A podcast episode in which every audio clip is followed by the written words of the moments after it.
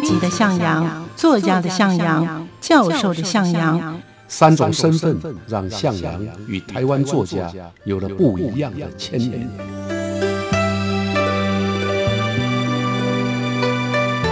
听向阳与徐凡谈他的作家朋友们在写作这条路上，生命与创作如何交织出最灿烂的光芒。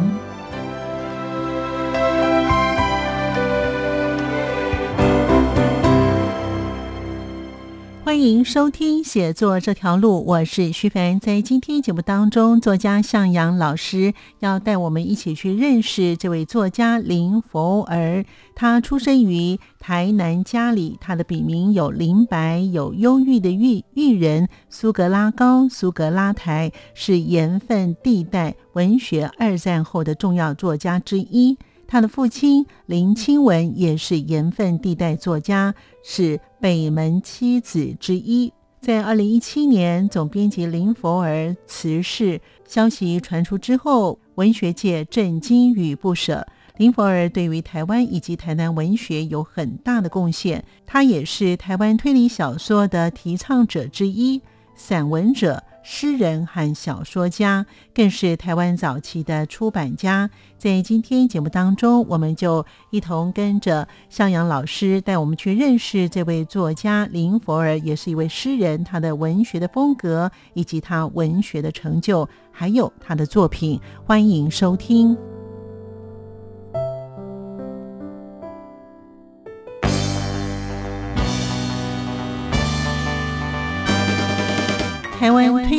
小说先锋林佛儿，后来呢，自己又创办了一个出版社，叫林白出版社。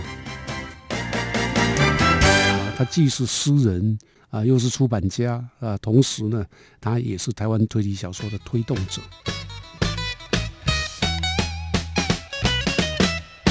啊，他是一个深爱台湾的诗人，然后在出版杂志。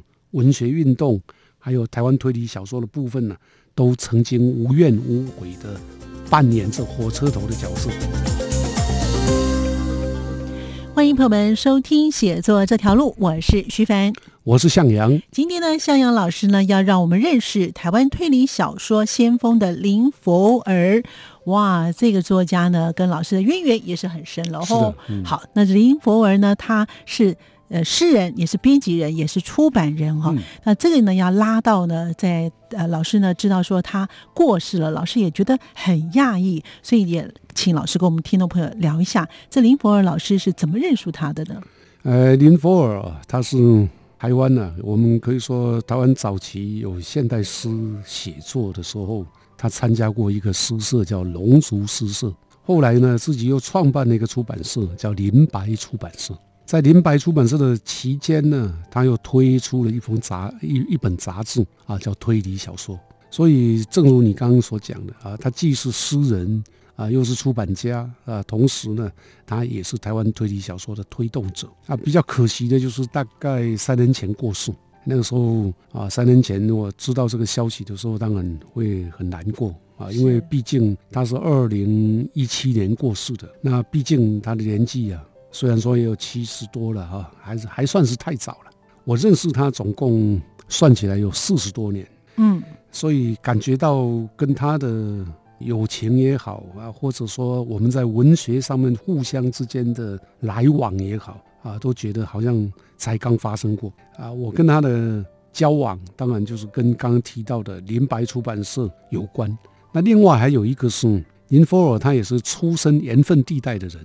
啊，盐分地带就是台湾台南县啊，靠近滨海的地方，滨海地区常年都是盐分，所以从日本年代就称为盐分地带。那么我在编《智利晚报》副刊的时候呢，报社呢啊有参与到盐分地带的一个文艺营，所以呢，盐分地带文艺营啊我也常去，而林佛尔啊就是盐分地带文艺营一个重要的。也可以叫主干啊，嗯，那另外我在《智利晚报》副刊的时候呢，曾经推出一个版面叫大众小说版，啊，大众小说我们有时候也叫流行文学或者通俗文学，言情啦、推理啦、武侠啦，啊，这些都属于大众小说。把这几个关键词连接起来，所以也就可以勾勒出林佛尔一生啊对台湾文坛所做过的贡献。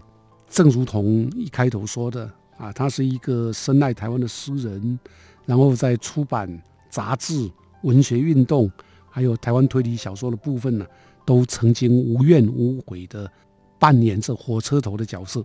所以呢，呃，这林佛尔呢，他呢在推理小说当中呢，其实呢，在我们所看到很多的资料当中，都说呢他是呢推理小说的第一人。更是老师说呢，他应该算是加本土化推理小说第一人。对对对，因为日本年代台湾就已经日本统治台湾年代，台湾就已经有推理小说了。是啊，所以我们没有办法称他为第一人了啊，但是他的确是先锋。嗯，我还记得我在。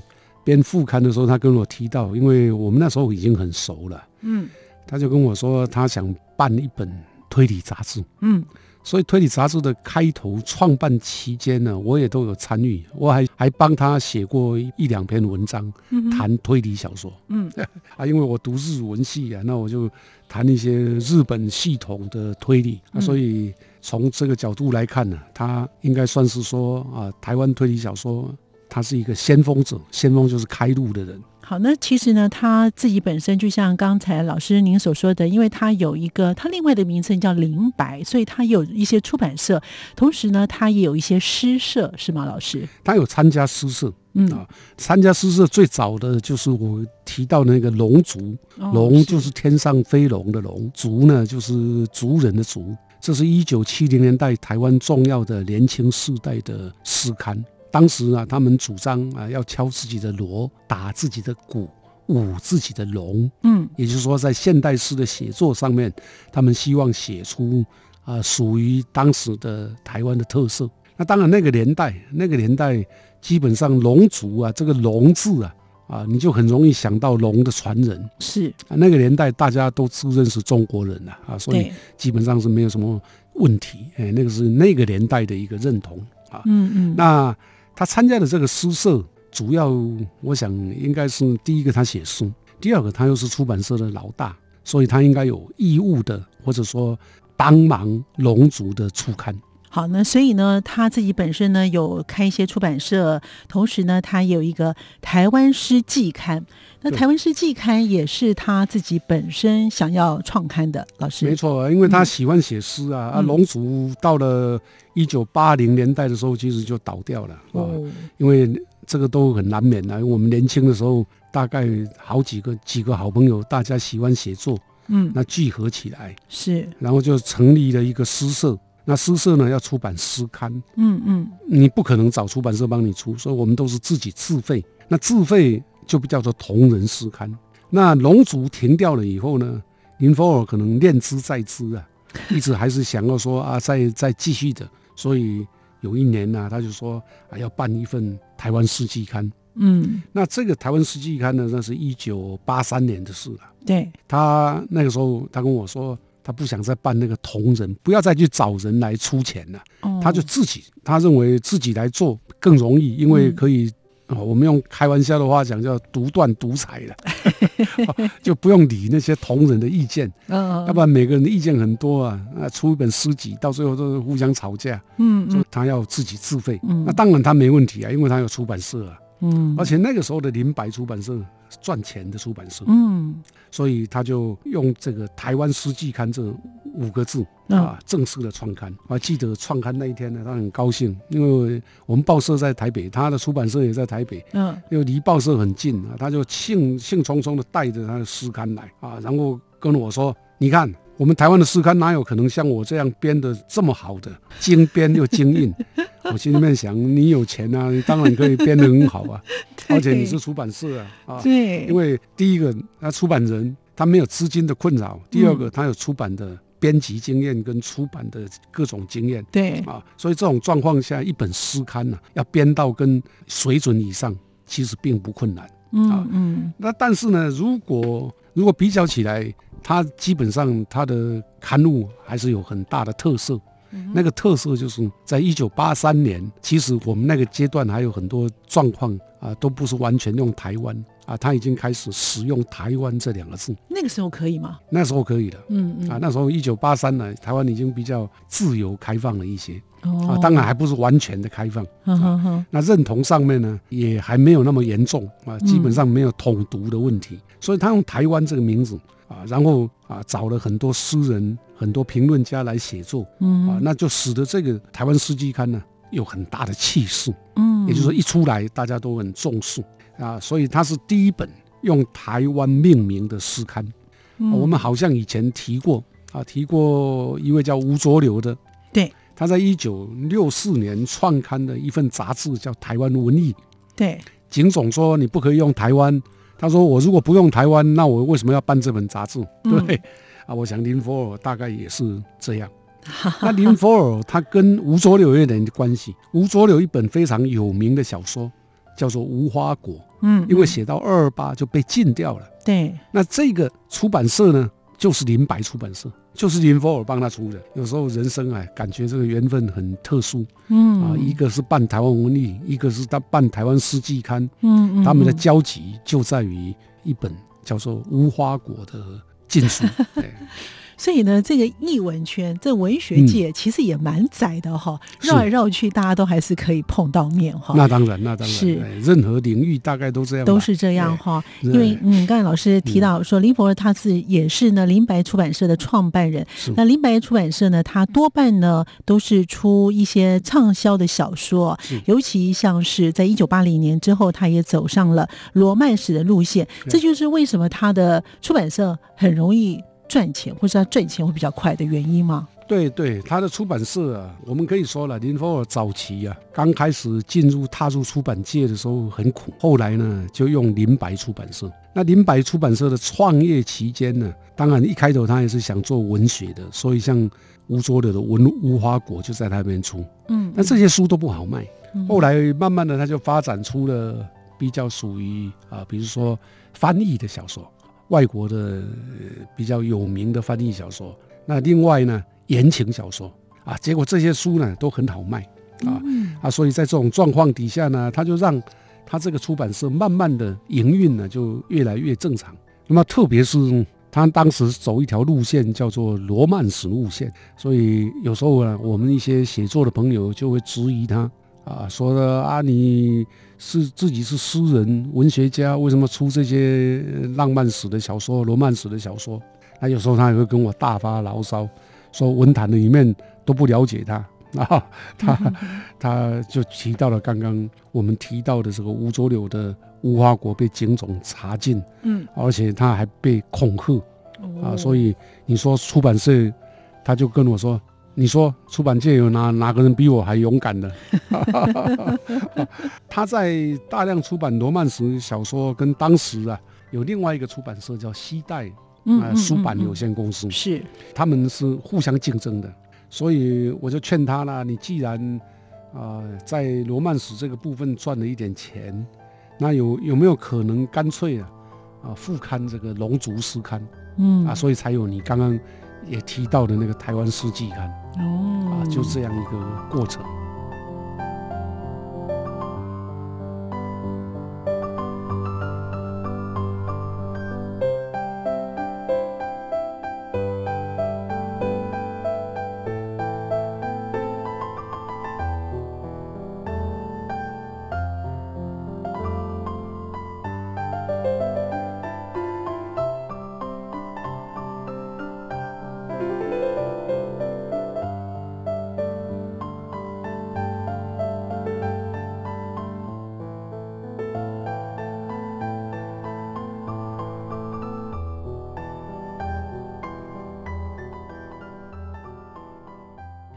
欢迎朋友们继续回到写作这条路，我是徐凡。在今天节目当中，作家向阳老师带我们一起去认识台湾推理小说先锋的林佛儿。他曾经担任过皇冠杂志社、王子杂志社的编辑，并且先后创办了以及主编的《仙人掌》杂志。在一九七七年到一九七八年，火鸟杂志以及龙族诗刊，还有盐杂志月刊、台湾诗季刊。在一九六八年创办了林白出版社，并且担任发行人。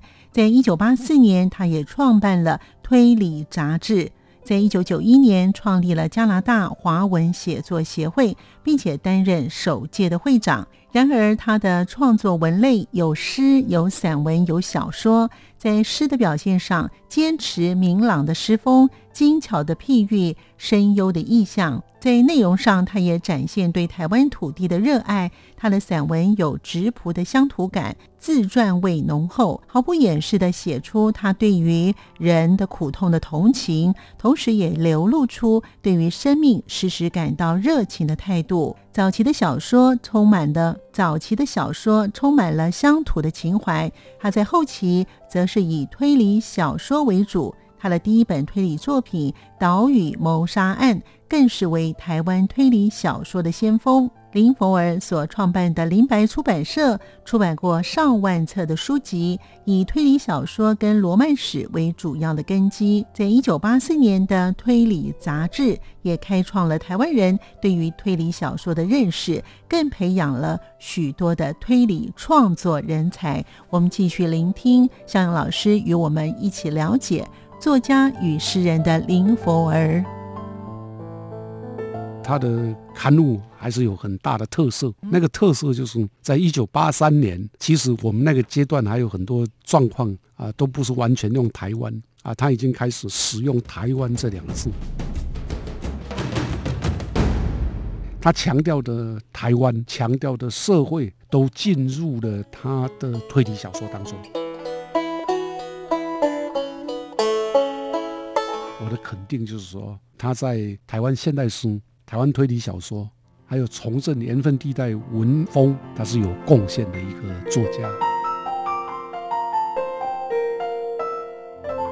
所以呢，老师有说呢，他是从龙族的评论专号一直到台湾诗季刊呢，其实呢，他在。一九八零年代的这个所谓的出版的生涯呢，其实是蛮亮点的哈。嗯那我们刚才前面有提到说呢，其实我们现在看到很多的报道，现在网络上的都说他是所谓的台湾推理小说第一人，应该是说本土化的角度来看，他是呢第一人哦。请老师呢，在我们听众朋友分享一下，林白呢，他所谓的进引进了日本推理小说，嗯，他是好像特别喜欢日本的一位作家叫做松本。清章，那对于日后他这种推理小说在出版界的市场上会有什么样的影响吗？老师呀，日本基本上啊，我们谈到推理小说啊，它有一个叫本格派，日本的本格派就是说正宗的推理小说，那就松本清张啊，是当时啊最重要的一个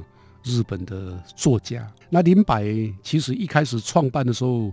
就已经出版了松本清张的很多作品，后来又有系统的出版了推理小说系列。那另外还有江户川得奖作品。什么叫江户川得奖作品？日本有一个推理小说的，等于是开路者，叫做江户川乱步。江户川乱步呢？啊，是从美国那边呢学到了一些推理小说，所以他成后后来就写了大量的推理小说，然后成为真正的日本推理小说第一人。所以林白林福尔就把他的《江户川乱步》奖啊的得奖作品也拿来翻译，所以他就造成了我们台湾在战后呢啊推理小说的那种阅读跟创作的一个环境。那他创办的这一本推理杂志。推动推理小说，基本上可以说让台湾开始有了自己本土的，而且不是日本人创作的翻译啊，是台湾的作家自己创作的推理，所以就形成了台湾啊推理小说的一个本土化。嗯，就是你刚提到那个本土化是啊。后来呢，一九八九年呢。啊，他也想要学那个江户川乱步的方式，嗯，他也办了一个林佛尔推理小说创作奖，反正有钱嘛，啊，啊，所以啊，他就办了四届，嗯哼，啊，那第四届以后，啊，第五届以后可能就无疾而终了，嗯，可是尽管只有四届，你要想，因为有有奖金啊，所以他就会刺激或者鼓励年轻的新锐的推理小说家嗯加入这个行列，所以在这个部分呢，我们可以说啊，他对推理小说新秀的栽培跟鼓励，到现在还是有影响力的。所以呢，他也是呢相当优秀的推理小说家。自己也写，哦，那对他自己有两本非常有名，对吧？对，这两本好像有一本还是我写的序，我忘掉了。对，我不知道了，哎呃忘掉了啊。他在写推理小说里面，这两本呢，一本叫做《岛屿谋杀案》，一本叫做《美人卷珠帘》。嗯哼，那《美人卷珠帘》呢，曾经获得《中国时报》第二届最佳侦探的长篇小说奖啊，所以他的推理小说在台湾可以说应该已经一等一了。他、呃受到松本清张的影响，所以他的小说里面会有比较强烈的社会性。所以就社会新闻事件会进入，也比较有强烈的社会关怀。那对台湾社会的某些不公平的地方，那，他会提出一些批判。所以他不是纯粹用推理小说来取胜。我们纯粹的推侦探推理小说，大概就谈犯罪，不会什么公理正义的问题啊。那每一步每一步都充满了这种悬疑、侦探、警察、罪犯啊、法官或者被害者这之间互相之间的这种推理，比较不会在意社会的问题。林佛尔的小说刚好在这个部分呢、比较特殊，所以他强调的台湾啊，强调的社会。都进入了他的推理小说当中。那所以呢，他的这个推理小说呢，就像老师您说的，也就是呢，也算是在台湾来讲，算是是非常知名，也是非常优秀的啊。是，好，那嗯他过世之后呢，嗯其实老师呢也谈到，因为也很怀念他，嗯，所以在过往的时候也跟他有一些的连结，也是不是可以请老师跟我们听众朋友分享一下这一段？呀，当然了，就是任何人呢、你的朋友过世了，你总是怀念他嘛啊。是，那我还记得他过世以后，找到一封信啊，嗯是一九八五年呢、当时我到爱荷华去的时候，他从台湾写给我的信。嗯啊，因为他曾经帮我跟另外一位摄影家叫牛环月出过一本书，我们出的那本书叫做《快门下的老台湾》，哼，哦，就是把台湾的老照片呢、嗯，快门就是拍照的那个快门，对。所以叫快门下来台湾，就是照片中的老台湾。对，那就交给他，反应很好啊，所以卖的也不错。好好，啊，所以他跟我说他希望再版，啊嗯。啊，也告诉我说你回来就可以收到另一杯版税了。啊哈哈。那另外，因为我在爱荷华呃的前一年，我还没去爱荷华之前，我其实帮林佛尔推荐了这个博洋的《丑陋的中国人》。《丑陋中国人》最早，博洋在一九八四年到爱荷华去，也跟我同样一个地方。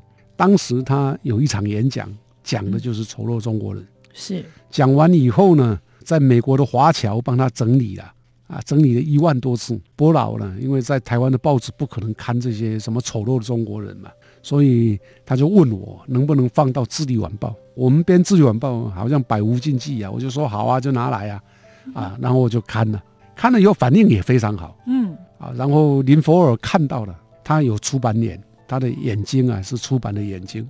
嗯，他有出版的嗅觉，所以他觉得这本书如果拿来出，一定会畅销，他就赶快找我说，请我介绍博洋给他认识，然后就安排啦，然后就帮林佛尔讲话啊，那博洋就同意把这个《丑陋中国人》交给林白出版社。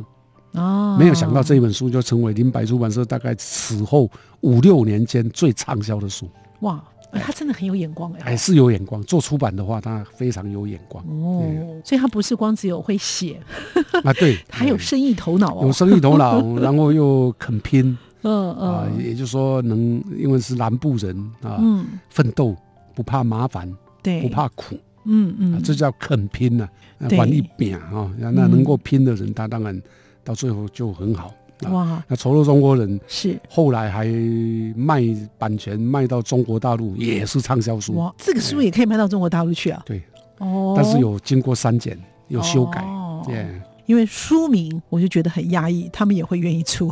那个阶段的台湾呢、嗯，呃，最早是丑陋的美国人在台湾卖的非常好，当然你骂丑陋美国人，大家不会讲话。对，第二本卖的还不错，叫《丑陋的日本人》，那个那个也会畅销。对，那个畅销。啊，第三本就是博洋这一本《丑陋的中国人》。中国人。后来还有一本是李乔的《丑陋的台湾人》。哦，所以总共有四本：丑陋美国、丑陋日本、丑陋中国、丑陋台湾，都会变畅销书。一定啊，一定。这种比较批判性的、比较有火气的，是那会引起争议。有的人赞成，有的人反对，对不对？没错，嗯，它就是话题书。所以林白出版社也有出了一系列的岛屿文库系列。嗯，这个岛屿文库为什么？呃，要创立呢，嗯，就是跟前面我们提到林林佛尔因为出版罗曼史，所以文坛的朋友都是认为他这样不好，那他也要洗刷一点他的罪名，所以他就想说，然后我现现在赚了一点钱，嗯，我就把钱拿出来怎么样投资在纯文学的出版上，所以他在罗曼史小说、推理小说之外，另外弄了一个文库，嗯，这个文库叫岛屿文库。嗯，那岛屿就是台湾那，这些岛屿文库里面就是纯文学的，比较不容易卖的书，当然也有一些书卖的不错。啊，他要证明我林白或者我林佛尔啊，不是只有罗曼史而已，不是只有看那些畅销书而已啊，我们还对台湾文学有好书。推出好书的那种理想，所以呢，他的确哈，在出版人或者是在编辑，甚至于他是一个作者的不同的身份，他都表现的是蛮好的。老师要不要给我们听众朋友再总结一下呢？这个林佛尔呢，他从老师认识他，因为他大老师蛮多岁的哈，是十来岁哈，对，他算是我的兄长，是，嗯，那因为写诗的关系，然后我编副刊啊，在某种程度上。他编诗刊，我编副刊，我们互为作者。另外呢，他对文学的那种热爱，一直到晚年呢，他还帮台南县政府，现在叫台南市政府了，是编一份杂志，叫《盐分地带文学双月刊》。因为他就是盐分人嘛，哎，对，所以你看他一生啊，就是跟文学出版杂志都有关系。嗯嗯，啊，也跟我要稿，我也一样给他啊，所以基本上我们就是从年轻一直到。他过世之前，嗯啊，大概互相之间啊的来往就是用文章告知。嗯，我想人生啊很短啊，是那人生其实也很困难啊。如果你在像我这样在一个文学的路途上啊，有一个朋友啊，然后他能够跟你持续四十多年的同道的感情啊，然后还继续的来往，我想都很不容易。对于他，我的肯定就是说，他在台湾现代诗、台湾推理小说。还有重振年份地带文风啊的上面，他是有贡献的一个作家。好，所以呢，我们今天非常感谢向老师，让我们认识了台湾推理小说的先锋林佛儿。感谢听众朋友收听，也谢谢向老师，我们下次见了，拜拜。谢谢大家，谢谢。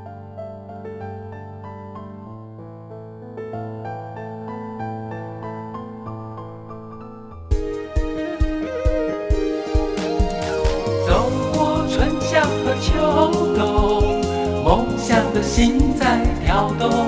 我们拥有同样的阳光，穿越地球天空，让你听见不一样的阳光，向世界的爱转动。台湾推理小说的先锋林佛儿，他在文学上的成就包含了曾经获得全国文艺大竞赛的小说吟诗奖，以及中国文艺协会文艺奖章第一届的葡萄园诗奖。在今天节目当中，作家向阳老师让我们一起认识了这位台湾推理小说先锋的林佛儿作家。感谢您的收听，我们下次见。